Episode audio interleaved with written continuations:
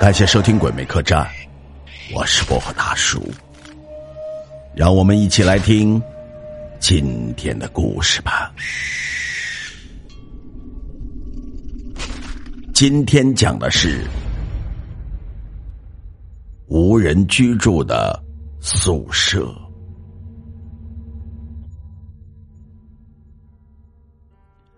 我们学校的住宿条件很差，地方脏乱不说，寝室还小的可怜。可是，在我们宿舍对面却有一间空置的寝室，为此，整栋楼的学生都是怨声载道。我和室友们也是天天跑到管理阿姨那里去倒苦水，但她什么都没有说，只是静静的听着。直到有一天发生了那件事情，所有的怨言都消失了。那是一个寒冷的冬日，我打了一个大大的哈欠，准备进入梦乡。就在这时，门外响起了一阵脚步声，那脚步声很轻，很缓慢，从楼道向这边走过来。越来越近，我也没有在意，心想，可能是谁刚去上厕所了吧。突然，那脚步声停了下来，就停在我们寝室的门外。不，不对，不是我们的寝室，是我们对面的八零六寝室。这么晚了，会是谁？管理阿姨吗？不可能，我住进来这么久，还没有见过他进去过。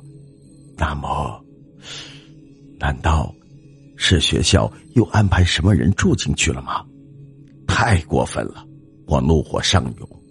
我们住宿条件这么差，这么拥挤，也不帮我们解决解决。我倒要看看那是什么样的人，有什么能力独占一间寝室。我轻轻的。从床上爬起来，打开了门。只见八零六的灯果然开着，只是在一个劲儿的闪，可能是接触不良的缘故吧。我上前敲了一敲门，没有人回答。再敲了敲门，还是没有人回答。我火了，说道：“有人在吗？请开一下门好吗？”我话音刚落，八零六的灯就一下子灭了。我一惊，心想：你也太目中无人了。今天太晚，怕闹起来不好看。等明天早上，看我好好教训你不？这样想着，我狠狠的瞪了八零六一眼，转身回屋睡下了。第二天一大早，我就跑到管理室质问管理阿姨。她听了之后，脸色变得惨白，用惊恐的眼神死死的盯着我说：“你，你，你真的听到脚步声了？看到八零六的灯在闪？不，不可能，这，这怎么可能呢？啊？到底是怎么回事啊？”我说。你，好吧，我就告诉你。不过，你听了可别害怕啊。三年前，八零六住了四个女生，其中一个叫阿慧，不仅人长得漂亮，学习很刻苦，每晚都过了十二点才从自习室回来。我们见她这么努力，也都给她开绿灯，让宿舍楼的门一直开到午夜之后。那后来呢？阿辉怎么了？死了，死了！我惊呼道：“死了！就在三年前的冬天，就像昨天那么冷。